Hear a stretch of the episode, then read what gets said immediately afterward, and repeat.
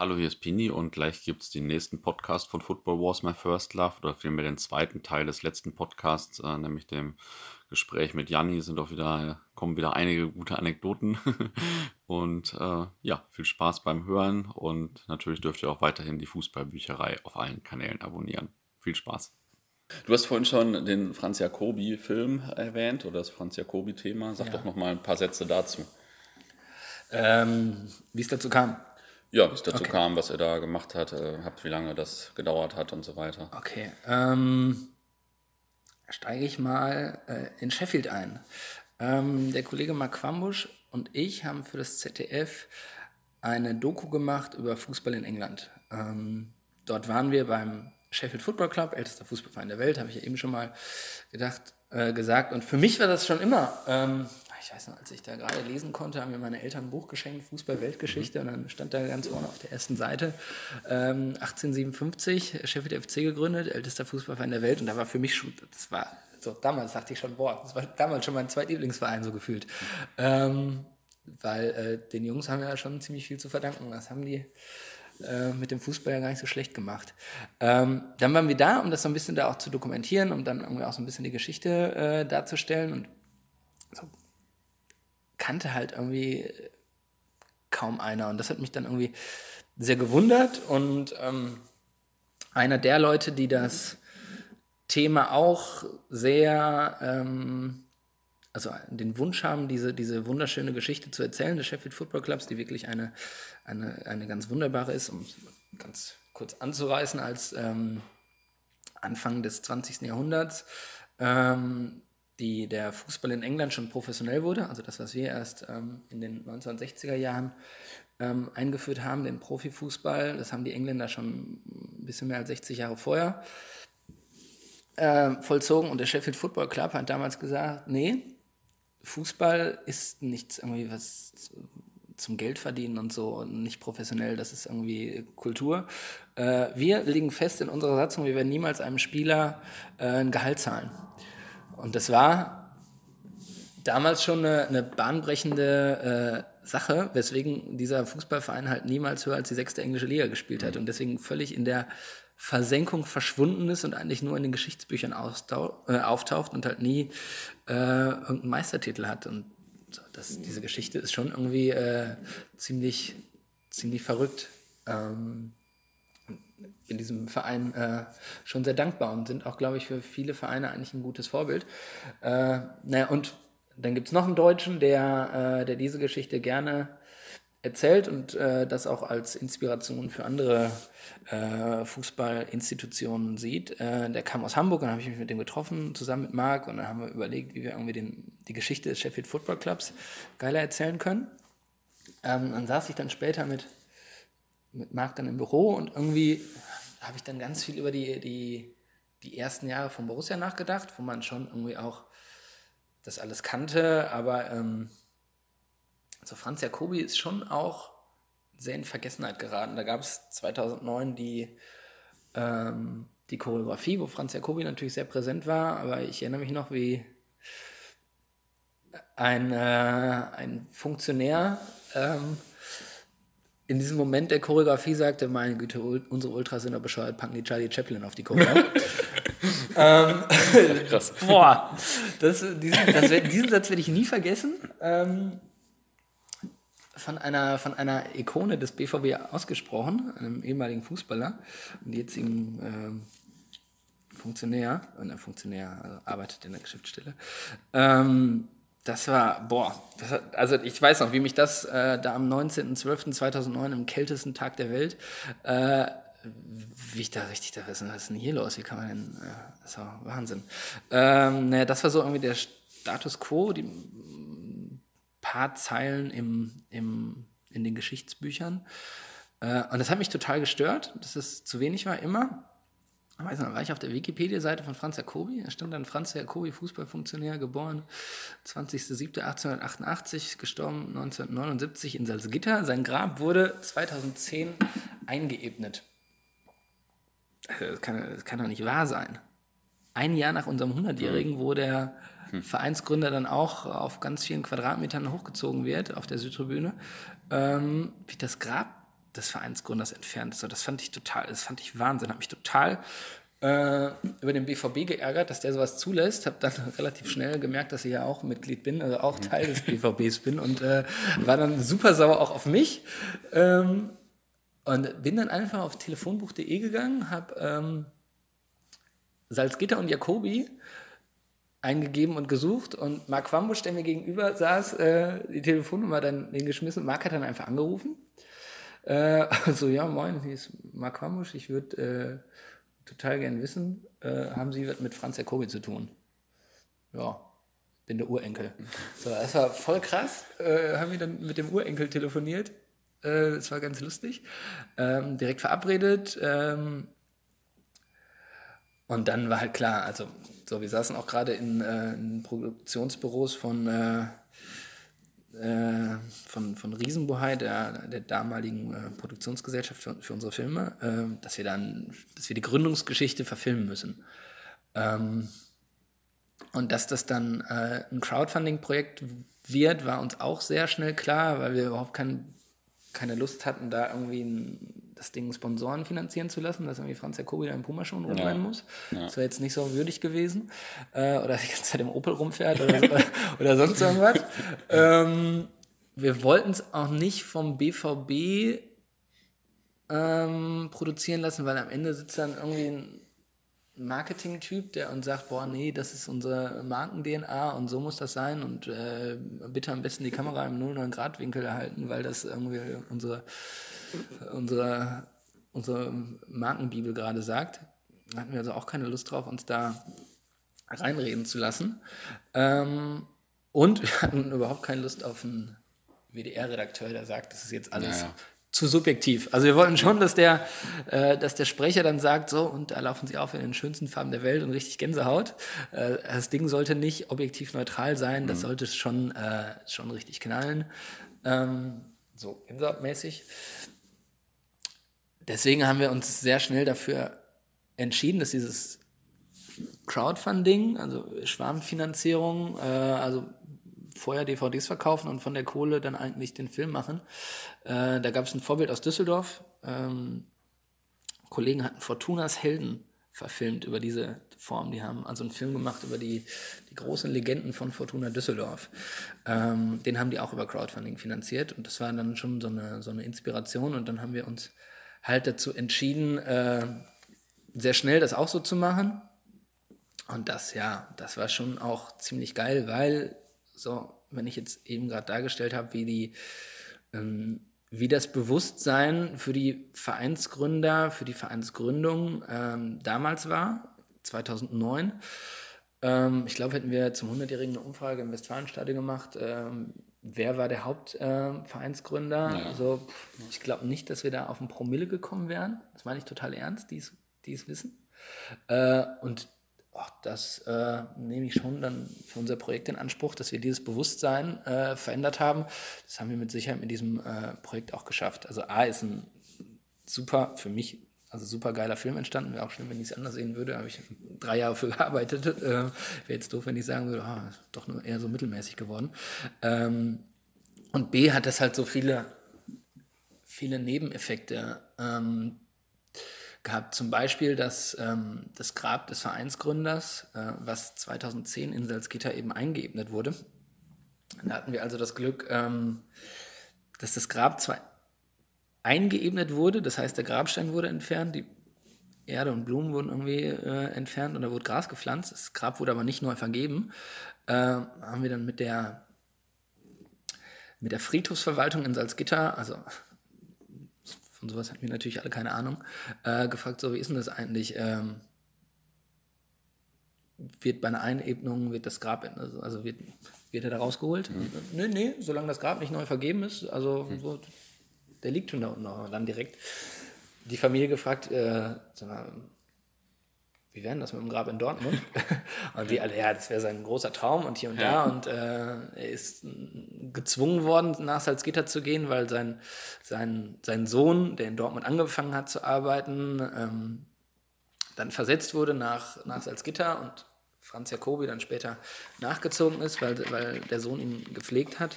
Ähm, das war schon ein Dortmunder Jung und dann äh, weiß habe ich dann mit Hans-Joachim Watzke telefoniert und dem erzählt, äh, was er denn von der Idee hält, äh, den Vereinsgründer nach Dortmund zu holen. Er hat gesagt, okay, du bist zwar völlig geisteskrank, aber okay, mach. Äh, und wenn es Geld kostet, dann schick die Rechnung an uns und wir bezahlen das natürlich.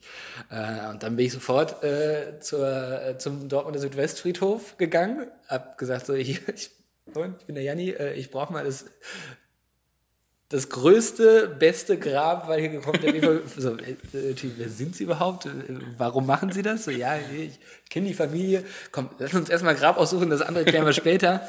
Und dann ähm, tatsächlich ähm, wird uns dann ähm, eine Stelle zugesprochen auf dem, äh, also du gehst auf den Dortmunder Südwestfriedhof, also das ist der Friedhof äh, zwischen Kreuzviertel und Westfalenstadion, eine Geschäftsstelle. So, wenn du da drauf gehst, so, pff, guckst dann auf diese Allee und da ist jetzt äh, eine äh, zwei Meter hohe Stele mit einem großen BVB-Wappen, äh, wo dann Franz Jacobi mit seiner Frau Lydia äh, liegt. Lydia Jacobi war übrigens die Frau von Heinrich Trott, die mhm. Wirtin, äh, Heinrich Trott war der Wirt des Wildschütz, war auch der Architekt und Erbauer dieses Hauses und hat hier in diesem Haus sogar gewohnt. Mhm. Also die, und sie war seine Tochter? Oder? Ne, es war seine Frau. So, Lydia so, Jacobi okay. war die Frau von, von Heinrich Trott. So, das ist ah, seine okay. Frau. Und die beiden mhm. liegen jetzt, äh, lagen zusammen in Salzgitter mhm. und natürlich äh, wäre auch, glaube ich, nicht möglich gewesen, die, die, beiden, ja. äh, die beiden Sachen zu trennen. Also sie, äh, die liegen jetzt gemeinsam in, äh, auf dem Dortmunder Südwestfriedhof, ähm, gucken Heini Kwiatkowski an, einziger mhm. 54er Weltmeister äh, des BVB-Kaders. Äh, die beiden kannten sich, waren sogar befreundet, äh, liegen jetzt nebeneinander. Ist, Ach, auch, ist auch, irgendwie schön. Und ja. so, das sind so Kleinigkeiten, dass, äh, also dass der Vereinsgründer jetzt ein sehr würdiges Grab in Dortmund hat und eben nicht, nicht mehr keins in Salzgitter.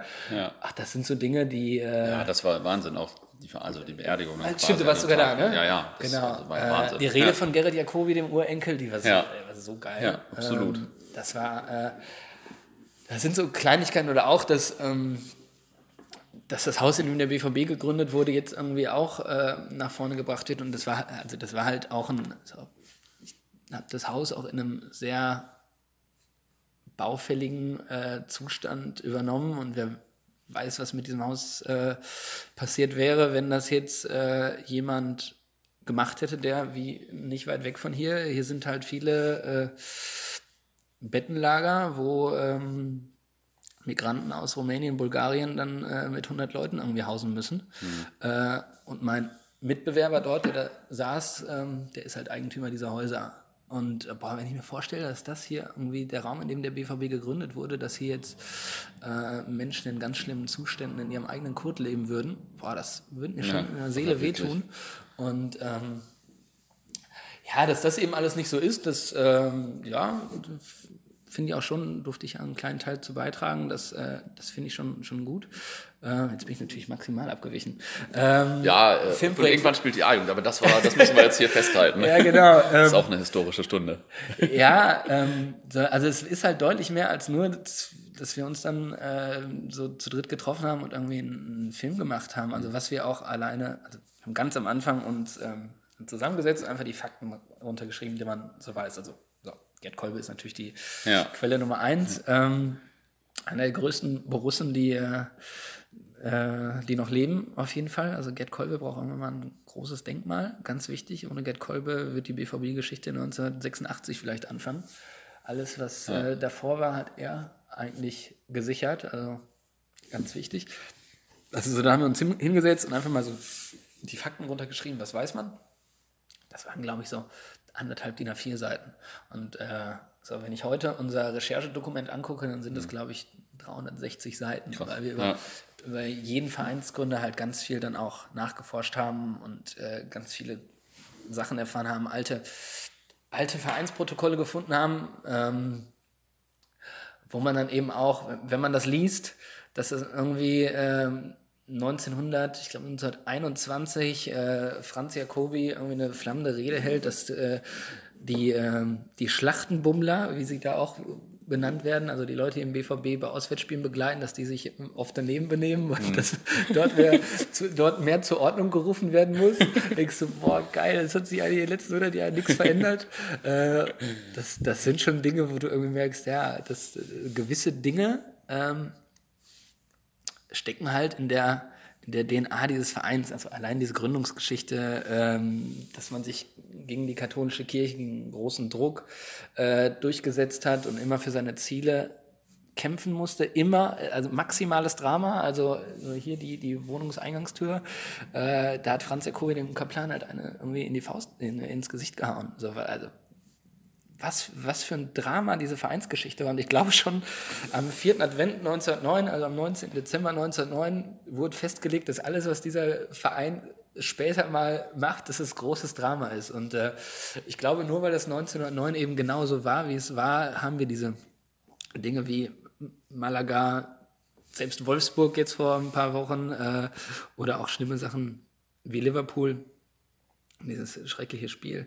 Äh, also Borussia Dortmund kann nur Drama und ich glaube, dass das damals schon so seinen Ursprung hatte. Und ich glaube, dass diese ganzen Sachen alle anders wären, weil wenn du siehst, wie der FC Bayern München gegründet wurde, die haben sich halt getroffen und irgendwie haben damals schon eine große vorbereitete Urkunde gehabt und ein großer feierlicher Akt, ähm, geprägt von einem Dortmunder, Benno Elkan sogar. Also ich, ich glaube wirklich, deswegen diese, das, was ich eben schon gesagt habe, ich glaube, dass meine Affinität zu, zu Ursprüngen, ich glaube, dass ganz am Anfang immer schon so, eine, so ein Weg festgelegt wird. Mhm. Und äh, ja, das, ich meine das völlig ernst, wenn ich sehe, wie der FC Bayern gegründet wurde und wie wir gegründet wurden, beim einen ein Festakt äh, und alle schon vorbereitet und wir gründen jetzt äh, einen Fußballverein, der später der, der größte Verein der Stadt werden soll und der größte Verein Deutschlands werden soll. Das haben die im Jahr 1900 schon so festgelegt. Das war mhm. schon ihre Idee.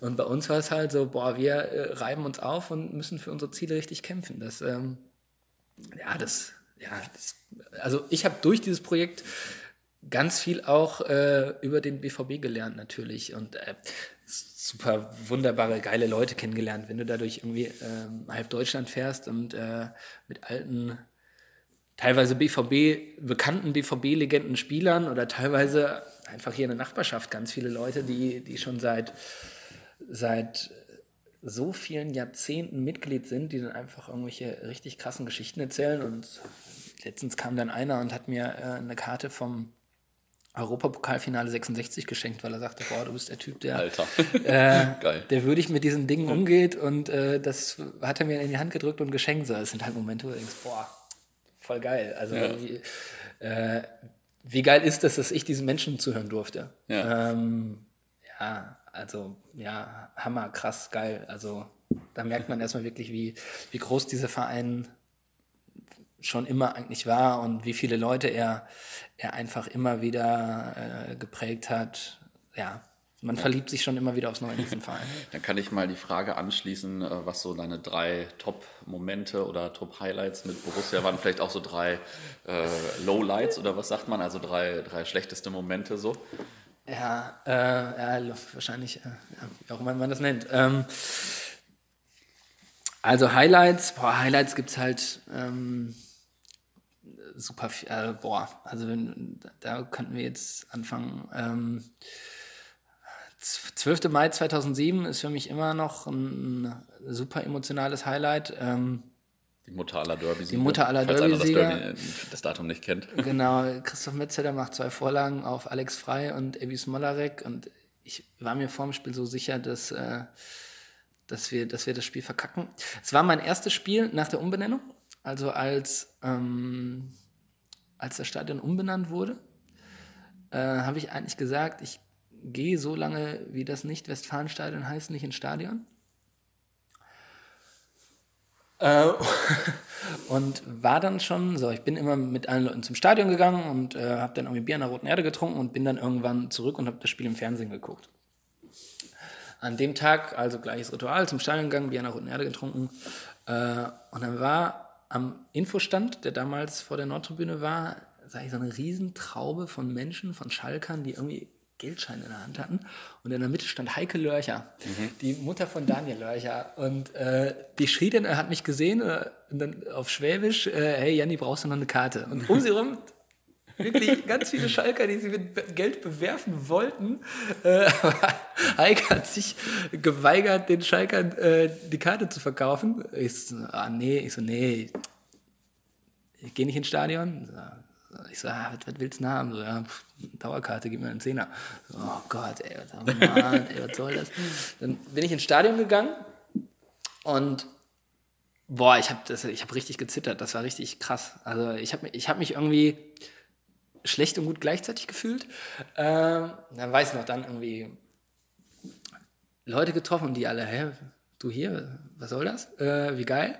Dann wollte ich, ich, ich wollte dann wieder gehen. Ich habe mich total unwohl gefühlt irgendwie, weil man natürlich alles irgendwie auch überinterpretiert, jedes äh, Schildsignal Iduna Park irgendwie Klar, ja. äh, nervt dich dann.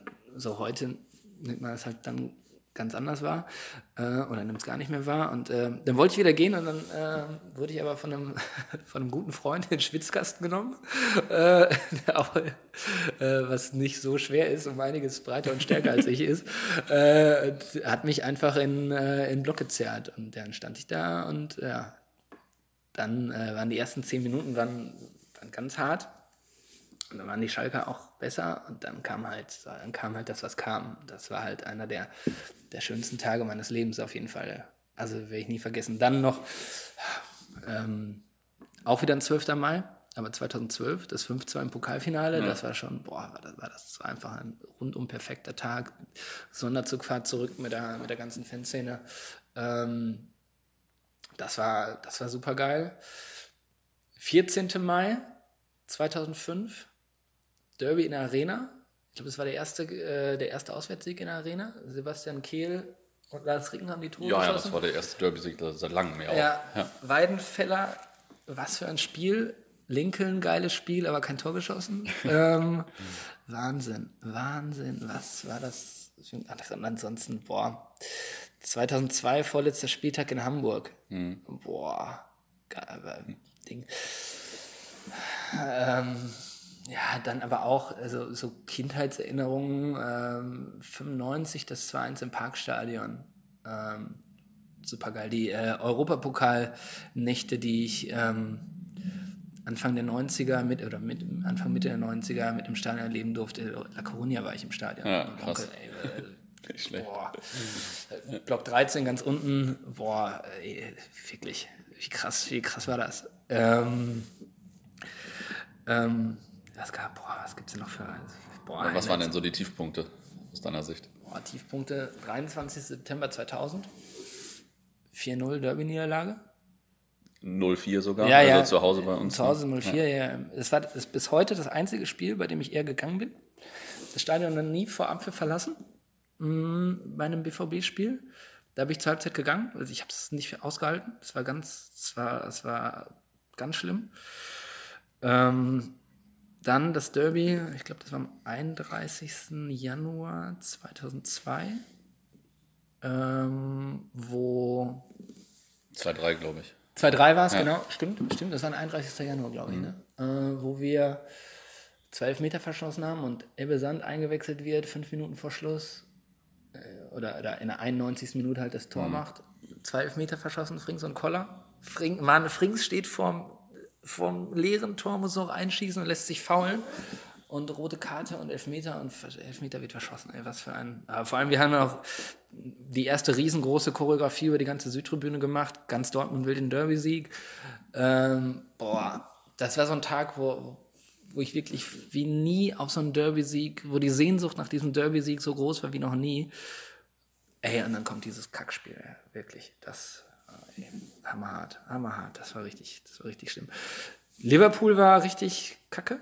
Also Liverpool, boah, das war richtig scheiße. Weiß noch, auf, auf der Rückfahrt habe ich mich dann auch stumpf im Bus äh, einfach, ich habe, saß da mit einem Vorsänger neben mir und wir haben uns, stumpf, ich glaube, wir haben wirklich gar nicht geredet, wir haben uns stumpf einen Kasten Bier reingekloppt ähm, und immer nur, kann, kann nicht wahr sein, oder? Ich glaube, wir haben uns gegenseitig nur gesagt, kann nicht wahr sein.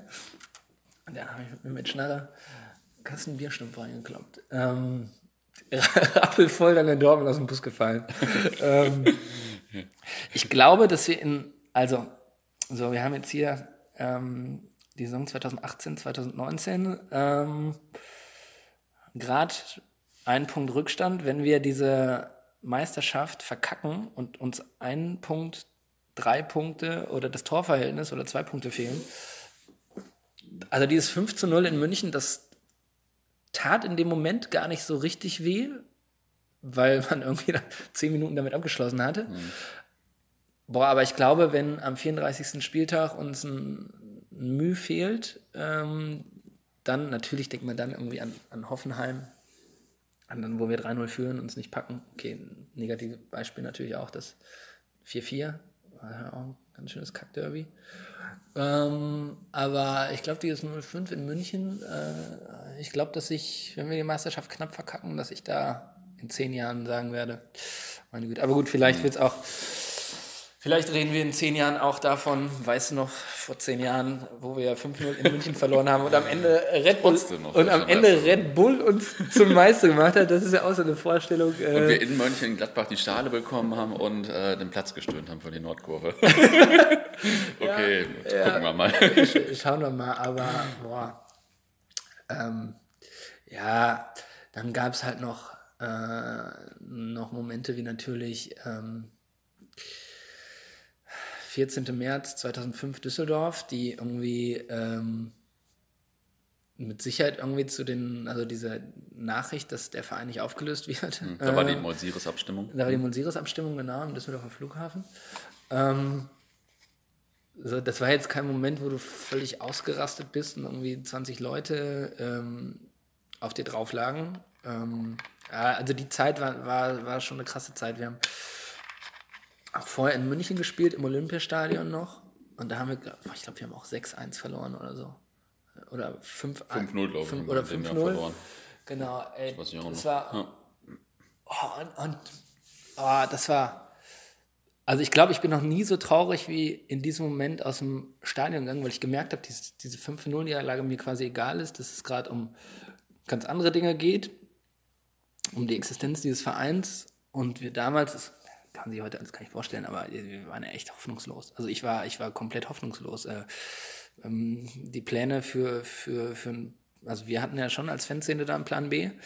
Hm, die liegt bis heute da vorne in der Schublade. ähm, da, ähm, boah, das war, das war natürlich eine Zeit, die, die total krass war. Ähm, die jetzt gar nicht so, das ist kein Highlight oder äh, Lowlight waren, die einfach super ja, intensiv waren. Die Gesamtzeit war einfach krass. Ja, ja und äh, dann war schon auch für mich persönlich ähm, der Verkauf der, der Namensrechte des Stadions, das war schon so, so ein richtiger, so ein richtiger Schlag für mich. Ähm, weil, wie gesagt, da bin ich äh, viele, viele, viele Jahre dann auch nicht so zu spielen. Also auch nach dem, nach dem Derby bin ich äh, dann wieder nicht zu Heimspielen gegangen und habe die alle äh, dann meistens im Tennisclub Flora geguckt. Mhm. Ähm, und äh, bin dann danach wieder rein äh, zum Halbfinale gegen Jena. Mhm. Pokal-Halbfinale 2008. Äh, weiß noch, wo ich dann war morgens in der Uni und habe dann irgendwie total fickerig geguckt. Du kannst, musst du im Stadion gucken. Pokal-Halbfinale. Das war, auch das, wenn sich das heute vorstellt. Ja. Pokal-Halbfinale gegen Jena, das war für uns ein, das, war für uns ein, ja. ey, das was für ein Highlight war. Das, ey, ich habe darauf gefiebert wie nichts, ey, dass der BVB wieder im, die Chance hat, einen Titel zu gewinnen. Ähm, boah, was, was war das für uns? Also ich man uns damals gesagt, 2005, dass wir jemals wieder eine Meisterschaft, einen Titel vom BVB feiern. Also pff, damals haben wir dann auch alle gedacht, dass so ein, so ein Weg, wie, wie ihn dann auch Mönchengladbach eingeschlagen hat, die dann viele Jahre in der zweiten Liga dann auch verbracht haben und so, dass, dass sowas uns eher bevorsteht, dass wir so richtig den Kopf gekürzt werden. Ähm ja, weil ich meine, es gab vorher gegen Bayern, also immer ja noch eine zweite Mannschaft in Deutschland, ja. sage ich mal, die waren immer ein paar Jahre oben.